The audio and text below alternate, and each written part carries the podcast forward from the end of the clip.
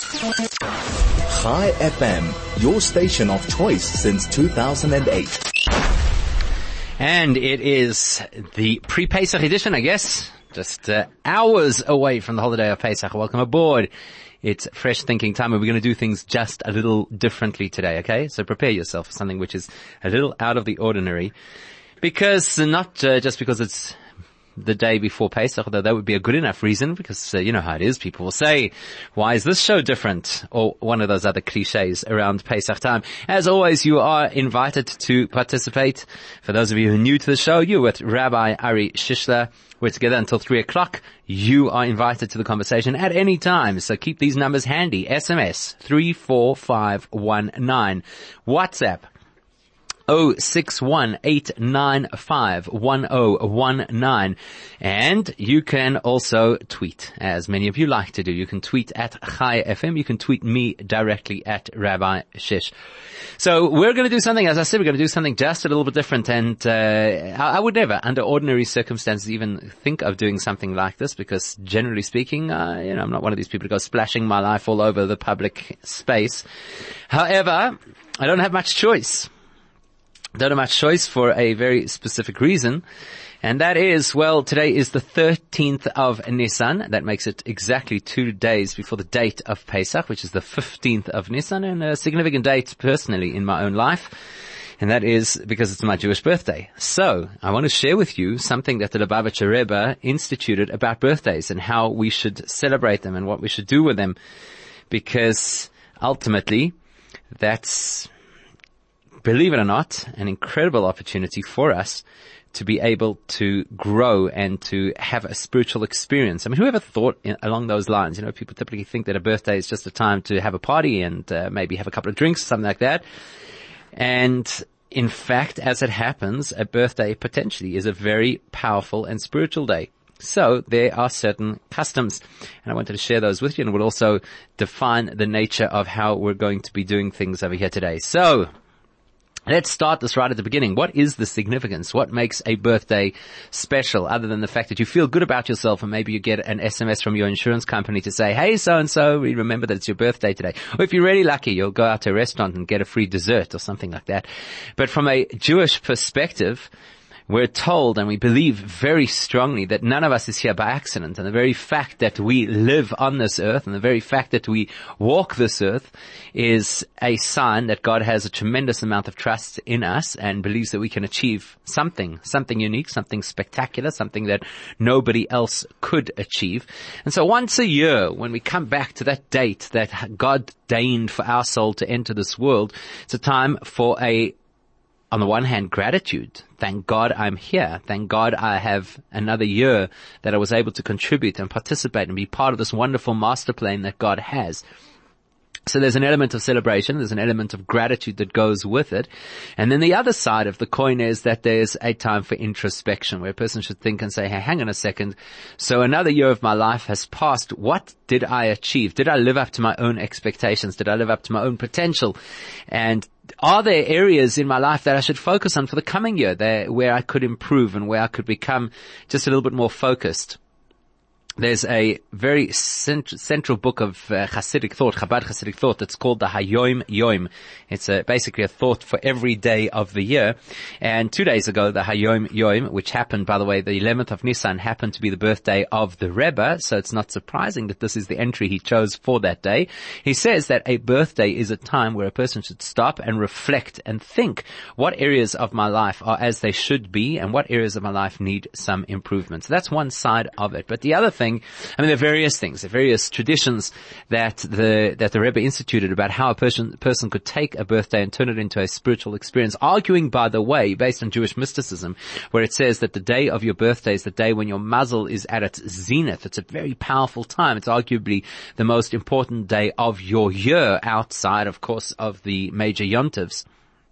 So it's a time where you can extend blessings to people. It's a time where you should invest more in your own spirituality, focus on extra prayer, give additional charity, learn more Torah than you normally would learn. And one of the things that uh, that the Rebbe said about a uh, about a birthday is that it's an opportunity to have what we call a farbrengen, and that's what we're going to try over here in the course of the next 45 minutes. An on-air Farbrengen, you know, because I was thinking about it. it. It might have been a lot more convenient one day before Pesach to, to have uh, told Craig, just play some music and, and leave me out of it today. But then I thought, wow, what an incredible opportunity. There's all of you who are listening. Everybody's frenzied getting ready for Pesach. And here's an opportunity for us to share a little bit of an on-air Farbrengen, something that doesn't happen necessarily that often. And, uh, it's a wonderful time just to connect and to gain a little bit of spirituality. Now, if you don't know what a Farbrengen is, we'll talk about that too. But before we get to that, I had an interesting conversation the other night at a Farbrengen, in fact. And I was talking about, you know, the fact that uh, a Jewish birthday is such a big deal. And a number of people, firstly, I had somebody ask me today, what is a Jewish birthday? Because I suppose it's not necessarily something which is so well known. So just to clarify how that works, it's that on the, there's two calendars, right? There's a solar secular calendar, what we call the Gregorian calendar that essentially has 365 days. And then there is the lunar calendar, which we as the Jewish nation follow. It's what was just recently what we read about in the Torah portion two weeks ago on Shabbos, the first mitzvah the Jewish people were ever given, which was to make and follow a lunar calendar, which is only 354 days. And so naturally the dates, let's say that you were born on a particular day, so what that date will be on the Gregorian calendar will not necessarily every year be the same as it will be on the Hebrew calendar. In fact, on average, it should be the same date only once in 19 years, and even then it might sometimes be a day out depending on what time of day or if it's a leap year or a whole lot of other factors.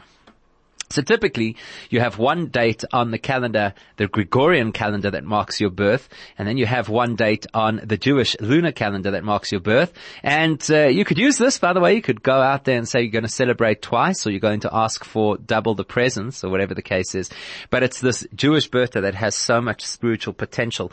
And so somebody asked me the other day, I well didn't ask. They it came up in conversation. A person said, "I don't actually know when my Jewish birthday is," and then somebody else said at the table, "Well, neither do I." And before before we got very far in the conversation, it was pretty clear that many, many people are unaware of when their Jewish birthday is. And I think it's such a useful thing to know. So here's a practical tip, something that you can do right now, unless of course you're driving. You can pop online. Uh, there are a number of sites that you could use. The one that I'm most familiar with is Chabad.org. There's a section over there called the Jewish calendar. And there's a section over there where you can find out your Jewish birthday. And all you have to do is you put in your Gregorian date of birth. It will ask you where in the world you were.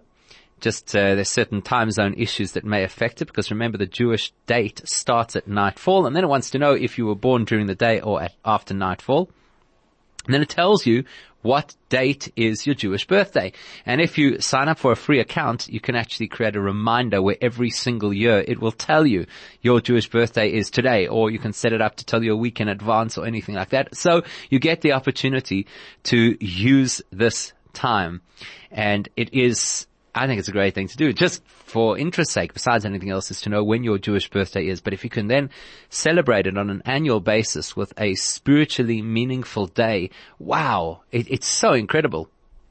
Because here's a time that you have as uh, the expression goes, you've got this very powerful mazel. you've got this very powerful greatness it's like everything that your life is about comes to its culmination once a year on this day. And so if you direct that in positive ways and you direct it into prayer and into study and into giving charity and so on and so forth, so that has a very profound effect firstly on you and by extension on the people around you and even on the world at large. So that's the first thing that I want to do, just throw out there is find out, find out when your Jewish birthday is. Once you've found it out, put it into some kind of a reminder system, whether that's uh, you load a Hebrew calendar onto your your existing online calendar or you sign up for the Chabad.org reminder or whichever particular system it is that you use, find out when it is and then celebrate it every single year by using it as a day of greater spiritual engagement and a little bit of introspection. Just a little bit of introspection. Who am I? Where am I going? What's my life about? Am I living to the fullest of my potential? And you'll see to bring you tremendous, tremendous goodness and blessing in your life. So there's our first thought and then we'll get into a little bit of on-air Farbrengen. Chai FM, 101.9 megahertz of life. So if you have just tuned in, doing things a little differently over here today, making what we call a Farbrengen. Well, to the best of what radio allows, I suppose. because typically, well, for those people who are not familiar with what it is, the idea of a Farbrengen under ordinary circumstances is where a group of people sit together. There'll typically be something to snack on. There'll be a lachaim or two. And you use it as an opportunity to inspire, to share thoughts and insights, to sing. Very big part of uh, a Farbrengen is to sing, and uh, that's why even though we don't normally have music on the show, I have specifically asked Craig if we could uh, play a bit of music a little bit later in the show.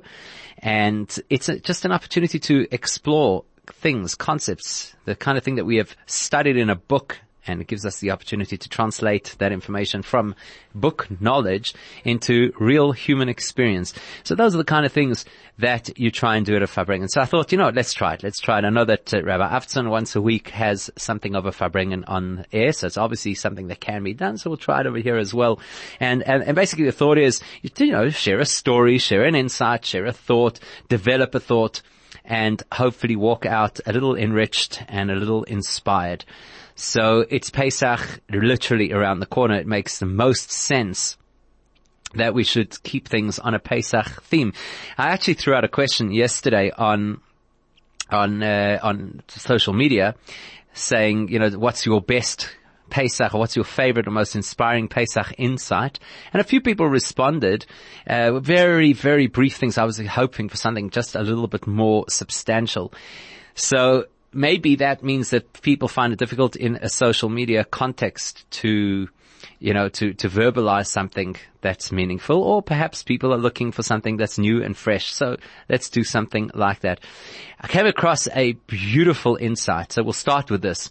came across a beautiful insight just into understanding how this whole notion of Pesach works. And this is based on a discourse that the Lubavitcher Rebbe said in uh, 1959. So the insight works as follows. We all know, of course, that Pesach is a celebration of the Exodus from Egypt, and we hear that very, very often because that is the theme, right? And that's what you're going to be talking about at your Pesach Seder tomorrow night. You're going to talk about the Exodus from Egypt. What you've got to be really careful about is not to sit at the table and turn it just simply into story time, even though, by the way, that is the main mitzvah the main mitzvah is to tell the story. For some odd reason, people sometimes get waylaid from the story and prefer instead to give a little bit of a, a nice numerical insight or a gematria or something like that. But actually the fundamental mitzvah is to tell the story. And you'll be surprised how many people don't know the story. We know the general story. We know that the Jews were slaves. We know that they experienced a miraculous exodus that followed 10 plagues we know that God split the sea and we know that the Jews were in the desert for 40 years. So even just the story itself, I guarantee you, you can really enthrall your audience at the Pesach Seder if you told them a little bit more about the story because there's an incredible amount of insight. There's literally a treasure, uh, treasure trove of insight into what the Pesach story is all about. However, as important as it is to tell the story, we should be careful not to make the mistake of thinking of it purely as a history exercise. The goal of the Pesach Seder is to bring this thing to life. That's why we say in the Pesach Seder that in every single generation, a person is required to see themselves as if they had left Egypt. Now that doesn't doesn't mean you should just picture yourself as having been a slave in the deserts of Egypt, um, or picture yourself in some kind of outdated mode of of of clothing and then picture yourself being liberated. That's useful and it definitely helps to bring the story to life. But that's not what our sages intended when they said within every generation you should see yourself as if you've left Egypt. In fact, what they're saying is that within every generation means when you sit down to your Pesach Seder, you have to say, hey, hang on a second. If I'm still reading about this, that means to say we're not yet living in the Messianic age. That means that I actually am currently living in Egypt. Now there's an interesting thought. What do you mean I'm currently living in Egypt? I'm not. I'm living in Joburg. And while some people might might t- uh, be a little bit cynical and say, well, sometimes Joburg does feel a little bit like you're living in the dark ages. But the reality is, it's a little bit of a stretch to talk about being slaves under taskmasters and then talk about us driving around in our air conditioned vehicles, listening to streaming music on a device that nobody could have imagined 50 years ago. So what exactly do you mean when you say that we're slaves and there's a pharaoh? That's part of the exercise that we need to do, and it's a very big part of the exercise that we need to do on Pesach night. So let's talk a little bit about that. Let's talk about this concept of what does it mean to have a Pesach experience in the modern context. And where we're going to start this, very interestingly, is when did the Exodus, let me throw this out as a question actually. When did the Exodus take place? I'm going to give you two options and it's all very well to choose. And I know that people sometimes get a little bit nervous about responding to a question on air, but let me throw it out there anyway. There's two options as to when the Exodus actually happened. And if you're going to argue for one of the options, at least explain why you go with that particular option. Okay. So here are your options. One option is if you look inside the Torah, it says that uh, God tells Moses ahead of the Pesach story, he says, I will pass through Egypt on that night and I will smite all the firstborns and I will take the Jews out of Egypt. And we do know famously that in the Pesach Seder we paraphrase, we quote that particular line and then we say this, we say that when God said, I will pass through Egypt, it is I and, uh, you know this line, I'm telling you, you know this line from your Seder. I am not an angel. I am not a seraph. I am not a messenger. I, the Lord and none other. So that means to say that at night, the night of Pesach, there was obviously this, I mean, God was there and God was personally engaged in the process of dismantling Egypt to get the Jews out. So is that the moment of Exodus? Or is the moment of Exodus the next day, Be'etzem Hayom Hazeh, in the middle of the day, when, in, in words, in broad daylight, when the Jews physically left Egypt. Now there are two possibilities over here, right? Because if you examine either one of them, it sounds like you could argue for either one of them being the Exodus. Either the Exodus is God, so to speak, coming into Egypt, or the Exodus is the Jews crossing that border that takes them out. So that's where we're going to start our conversation here. I'd be curious to hear. I mean, the most obvious thing to argue is to say, well, the Exodus was when they physically left Egypt. However, if the power that held them was dismantled the night before, so it's just a technical thing, surely, then that they hadn't left that they haven't left the country yet. So when is the moment of Exodus? And that's where we're going to begin our exploration over here today and try to turn this into something which is maybe uh, take home, something that we could all apply in our own lives. If you have thoughts um, on that particular concept and if you have an argument for when the Exodus happened, I'd love to hear it. Chai FM, 101.9 megahertz of life. Okay, I have to be honest. Here we are trying to make a little bit of an on-air Farbrengen, but I have never in my life done a Farbrengen that includes uh, reading adverts, so that's something really different. And we have a very nice, generous message that came through from Adam. Adam says if anybody is looking for a Seder for the second night, you are welcome to contact him. I'm going to suggest if you know somebody who's looking for a Seder, either on the first or the second night, why don't you send a message in to the station and we'll put you in contact with somebody like Adam if it's the second night or somebody else if it's the first night and we'll take care of it. So if you know somebody who needs a Seder, send them this way. Talking today in a little bit of a different style, I suppose. Talking today about Pesach and in a kind of a Farbrengen mode. I did mention earlier on that you know, sometimes you've got to do things a little bit differently, but I really wanted to draw people's attention to the fact that when you have your Jewish birthday, it's a great opportunity just to add, to grow, to do something more spiritual than you normally would. So we're talking about the Exodus, and if you read one place, one verse in the Torah says that the Exodus happened at night, because that's when God appeared and smote the firstborns. And the other verse in the Torah says that the Exodus happened the following day because the Jews only left Egypt in broad daylight. And effectively what it's telling us is that there are two different phases or two different experiences of Exodus. Now that might go a little bit over our head, so let's drill it down. And uh, we, I mentioned a little bit earlier that the idea of an Exodus is supposed to be something that is personal. It's not just reading a story. Once upon a time there was a great man, Moses, and he took the Jews out of Egypt. It's quite personal. So to get to the real nakuda, as we call it, to get to the essence of what is personal about the Exodus, here's here's the thought we're going to unpack today. The Hebrew word for Egypt is Mitzrayim. Uh, you've heard this before because it's something that's quite often mentioned. However, what the, the, the particular angle we're going to take on this, you may not have heard before. So Mitzrayim comes from the word Meitzar, which means a place that is narrow, a place that is constricted. Now, here's a fascinating thing. Fascinating thing about the human experience. And that is that God has designed us that literally every single time we look in the mirror, just observing our physical appearance is already designed to alert us to what one of the most common spiritual challenges that we have is. Okay, you imagine that every single time you look in the mirror. So, of course, people look in the mirror, they want to see if their hair is okay, they want to see if they, if they need to put on some uh, makeup or whatever the case is. But in truth, as far as God is concerned, every single time you look in the mirror, it's supposed to be a stark reminder of, now there is the issue that you're going to probably find ch- yourself challenged with on a regular basis. What on earth am I talking about? So you look in the mirror, what do you see? Okay, some people of course have big full length mirrors, but typically you look at the mirror in the morning, you see head and shoulders. That's pretty much what you see. And when you look at head and shoulders, you will notice that it's the only part of the human anatomy where there are two wide sections of the anatomy with a narrow section in between. In other words, your head is wide, your shoulders are wider, and in between is this narrowing called the neck. So we call that the meitzar. That's considered the narrowing of the human anatomy. And God designed us in such a way that we should be able to look at ourselves and say, there is my challenge. It's all very well to sit on Pesach night and say there were slaves and they got out of Egypt. The truth of the matter is, I need to learn how to get out of being stuck in my throat. You know, people talk about the words being stuck in their throat or an emotion being stuck in their throat. Well, that's a big deal in Judaism is emotion that gets stuck in your throat. It's not exactly the same way that everybody thinks.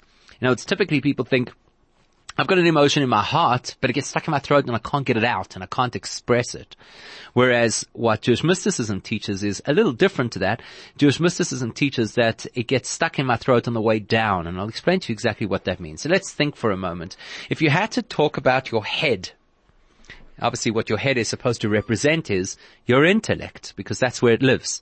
Intellect lives in the human brain, and the brain, of course, is housed in the head. So when you look at yourself in the mirror and you see this head staring back at you, the first thing that you should think about is, that represents my mind. Where is my head? What kind of thought processes do I have? What do I understand about life? How do I perceive reality? And that's all about your head, right? We don't perceive reality as, this is a cliche, but we don't perceive reality as it is. We perceive reality as we are. So you look at that head and say, well, what does my head think? How does my head understand? Does my head understand that we're living in a chaotic world and it's miraculous if I make it through the day? Or does my head understand that we live in a purposeful world where God has a plan and He's put me there to be part of the plan and I need to work out how best to execute that plan, right? It's all, it's, it's all about your head. How do you get your head right.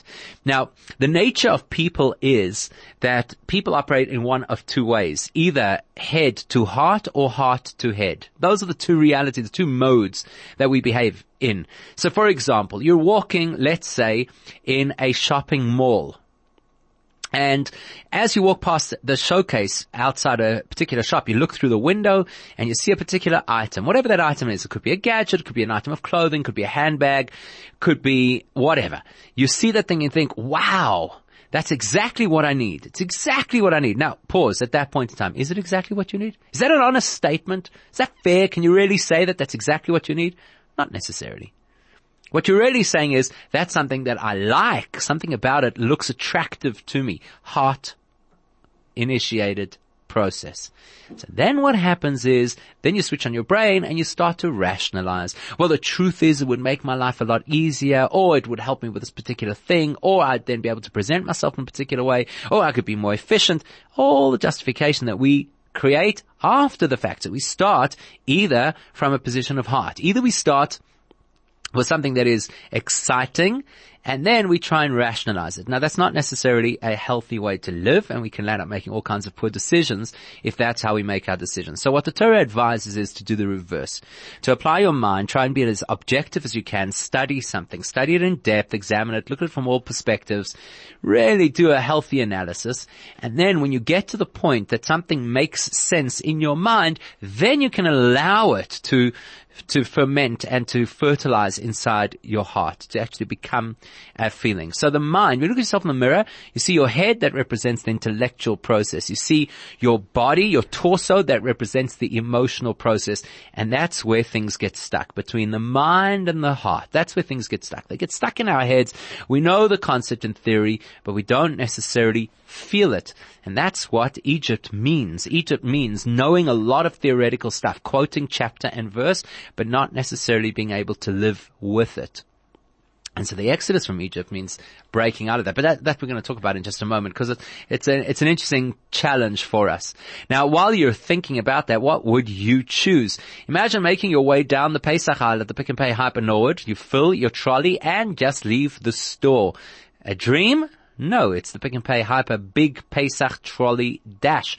So whatever you buy at Pick and Pay Hyper Nord, write your details on the back of your slip, put it into the box at the information kiosk, and that's how you enter the Pesach Big Trolley Dash.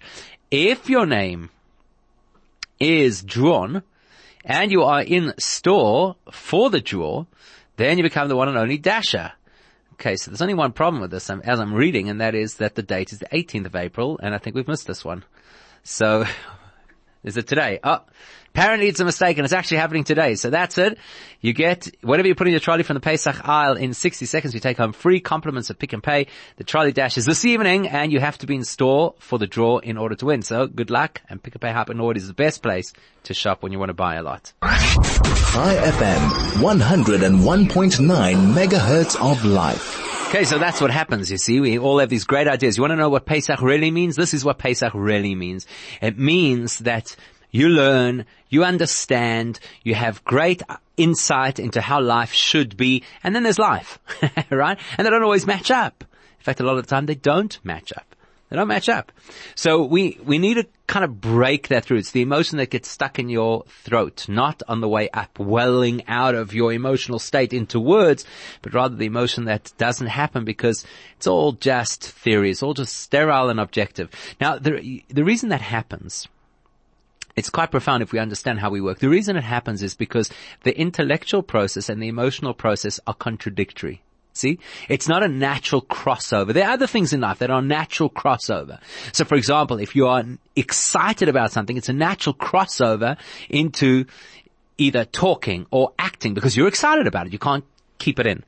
It's not a natural crossover from the intellectual world into the emotional world because they are fundamentally contradictory processes. In other words, the intellectual world is cold, sterile, calm, and most importantly, objective. If it is true intellect, then, then it's objective. If you're looking through a bias, that's actually not intellect. And this is one of the most profound concepts that so often people claim that what they're talking about is intellectual, but their bias is so strong that it's actually not considered intellectual. The scientific world is a place of intellect. The scientific world, you can't decide what the result of your experiment can be. It's, it's not up to you. You can only do the experiment. And then if it happens to go as you had hoped, then you know that you've discovered something which is true. And if it doesn't go the way that you hoped, it's not a matter of opinion. Sorry, science doesn't care about your feelings as the cliche goes, right? It, it, it either is this or it isn't this. It's either true or it's not true. It's not something that's open for debate. You can't say, listen, we don't like gravity. We're going to protest it. it that's not intellectual. So the process of intellect is always calm, sterile, and objective. The process of emotion is contradictory because the process of emotion is excitable, energetic, and subjective. That is what emotion is. It's subjective. So there is no logical way that a, a, an intellectual concept can translate into an emotion just by nature. It, it, doesn't, it doesn't actually make sense because as long as I'm in that intellectual world, well, then I'm very aloof and I'm looking at things from a very sterile kind of perspective. And if you want me to feel something about it, well, there's only one way to feel, and that is I've got to pause. I've got to pause the intellectual process. Now, uh, there's a lot that we could talk about on exactly that point because it's a it's a very deep concept. But just simply put, you'll know this from your own experience. While you are deeply engaged in an intellectual process, you're reading a book, you're researching, you're doing an experiment, you're not celebrating. When you finish the book, you could celebrate. When you, when your experiment works, you could yell and, and say, wow, this is amazing, eureka. But while you're in the intellectual space, there's no room really for emotion. And so the only way to get from intellect to emotion is with a pause. And, and pause is the one, one of the most dangerous places to ever be in life. Not because it's fundamentally bad, it's just it's just dangerous.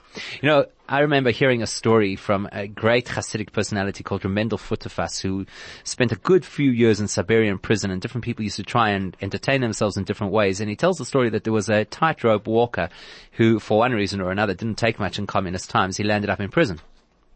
And I suppose there was a lunch break or whatever it was and this guy would walk the wire and the other prisoners would come and watch him. And one day Reb Mendel went to this tightrope walk and he said, tell me something. What's the secret? How do you do it? How, I mean, there you are. You're at a, a height that most of us wouldn't dare to, to try and walk on a wire. And you're so confident and you walk from one end to the other and, and back. How do you do it?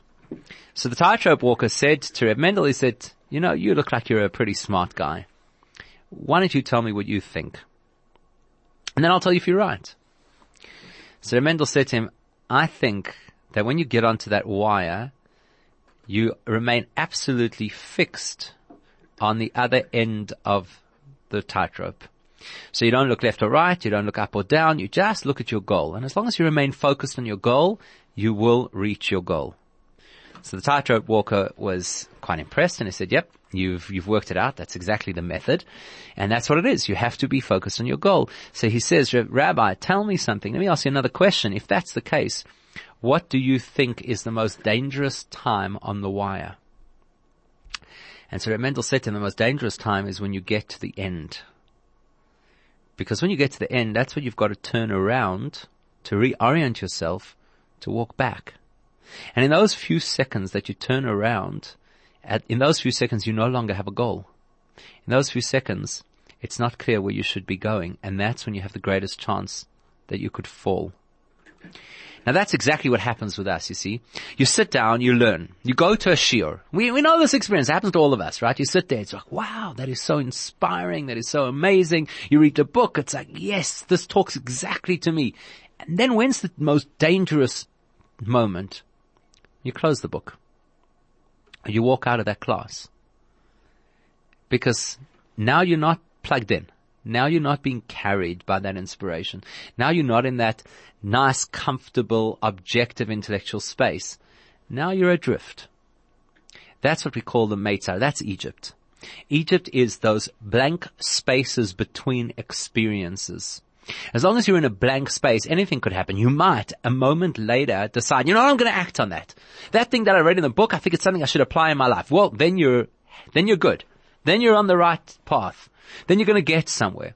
And not just kind of dragging your feet. That's not going to work. What you're going to need is you're going to need passion. You're going to need excitement. You're going to have to say, I read something amazing in that book. Now I am going, not tomorrow, not next week, not later this evening. Now, right now I'm going to do something to apply this principle in my life and do that and you have a chance of getting out of Egypt. Don't do that and say, uh, let me think it over. I'd like to sleep on it. Uh, I'm going to give it a few days just to sink in. Well, during that time, all kinds of weird things can happen.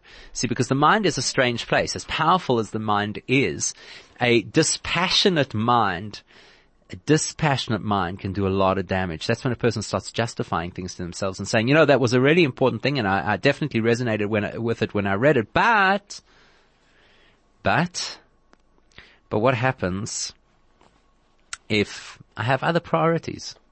You know, it's like when people go to shul. Everybody goes to shul. Why do you go to shul? Because you know that it's an important place to be and it's spiritual and your mind tells you that there's a tremendous amount of value. But then while you're sitting in shul, your stomach tells you that you'd rather be at the brocha. Or another part of your mind, your impulsive side says you'd rather quickly chat about the latest politics, be they international or communal, with a guy next to you. So there you are. Your mind, the, the dispassionate mind is saying, this is where I need to be. But then it also says, you know, I'm already in shul. It's not so bad. Let me, let me just have a little bit of a schmooze over here on the side, or let me just catch up with a friend because it's really important, you know, to have social connections and I haven't seen this person for a long time. Or maybe we can just hurry the service because I'd like to sneak out and have a snack. So that's Egypt. Egypt is the, the, the, quiet spaces between the things you learn and understand and the time when you experience it for real in your life. So if we want to talk about Exodus from Egypt and we want to make it live for us, that's a very profound lesson to think about. We'll talk about it a little bit more just before we wrap up. In the meantime, you can win with great prices when you shop at Pick and Pay Hyper Nord. But there are still three other ways that you can win. Number one, if you spend more than 500 Rand at the Norwood Hyper Kosher Butchery, then write your contact details on the back of your till slips, put them in the box. If your name is drawn on Thursday night and you are in store, you will win 1000 Rand on the spot to spend on meat at Pick and Pay Hyper Norwood. Number two, whatever you buy at Pick and Pay Hypernord, write your details on the back of your slip and put it into the box at the information kiosk. This is how you enter the Pesach Big Trolley Dash. Whatever you put into your trolley from the Pesach High within second 60 seconds, you take home free compliments of Pick and Pay, but you do have to be in store this evening for the draw in order to win. And number three, every Thursday night until Pesach, you could win at the tills with the Norwood Hyper Spin and Win. If you're at the till and your till number comes up during the spinning of the wheel, you win a spot prize. So join Pick and Pay Hyper Nord Thursday nights from 6 to 8 p.m. and Chai FM will be there too. So come along. Chai FM, your station of choice since 2008. Okay, so it is Pesach tomorrow evening. Make sure, of course, that you do all the Pesach things you need to do. If you haven't yet sold your chometz, now would be a good time to do it. This evening we check the house for chometz, 10 little pieces that you hide around the house. Take a candle and go search. Put them aside tomorrow morning but by 10.45 you should burn them. Latest time to eat chometz tomorrow is 9.45 tomorrow night at the seder the most important things to do are to drink four cups of wine at the special times during the seder. That's a full cup each time. Try and keep it to a manageable size cup which is approximately 90 mils. You've got to eat matzah a minimum of 27 grams of matzah during the course of the Seder and of course tell the Pesach story. And that's what we've been talking about today is about the power of telling the Pesach story. Don't tell it just as a once upon a time. See it as something which is real. To be in Egypt means to be trapped in a place where you know things intellectually, but you're just not excited about them. Nobody grows. Nobody moves in any area of life without passion. Nobody moves in spiritual terms without passion. You could know everything. You could be a walking encyclopedia. It doesn't mean a thing. And that's actually the significance of the story of Pesach because we're told that between the world of the intellect, the world of understanding, and the world of real excitement and application, there is a difficult piece of life to navigate. It's what we call the, the, the empty space. The Meitzar Hagaroin, according to the Hasidic masters. It's that, it's that narrowing where suddenly I'm not thinking, I, have put the book away and I've, uh, I've already done that part of the research and I'm not yet ready to dive in with enthusiasm. So if you want to make something of your Pesach this year, hopefully, like, like everybody, you've read up a little bit on the Pesach Seder. You've hopefully got a new insight that you did not have last year. And perhaps there are things that you're thinking about just in a broader context in terms of what it is that you in your life need to break out of, what glass ceilings you have to smash. So don't walk out of the Pesach Seder just having spoken about these things. The idea of the Pesach Seder is to find something, find something. We all have it. The, the Talmud says that every single one of us has something about our Judaism, something about our spirituality that really talks to us. That's the thing that will set us on fire. And that's what we should look for in this Pesach Seder. Where, what is it? What am I passionate about? Where is my inspiration? What drives my Judaism? Let's not focus on how much do I know, but rather where do I come to life? We all have something in our Judaism that brings us to life, that brings everything else to life. And that's how we get out of Egypt. When we identify the thing that switches on our soul and then we live for it. For one person it's to do kindness to other people. For another person it's to pray. For the next person it's to study. Whatever it is, find it, live it, commit to it. That's a true Pesach experience. I want to wish you a wonderful Pesach, a good Shabbos and a good Yom Tov. May it be a liberating Pesach for us on a personal level, on a communal level, on a global level, and ultimately more than anything else, we pray for this Pesach to be the one that Mashiach leads us to have a real Pesach in Jerusalem.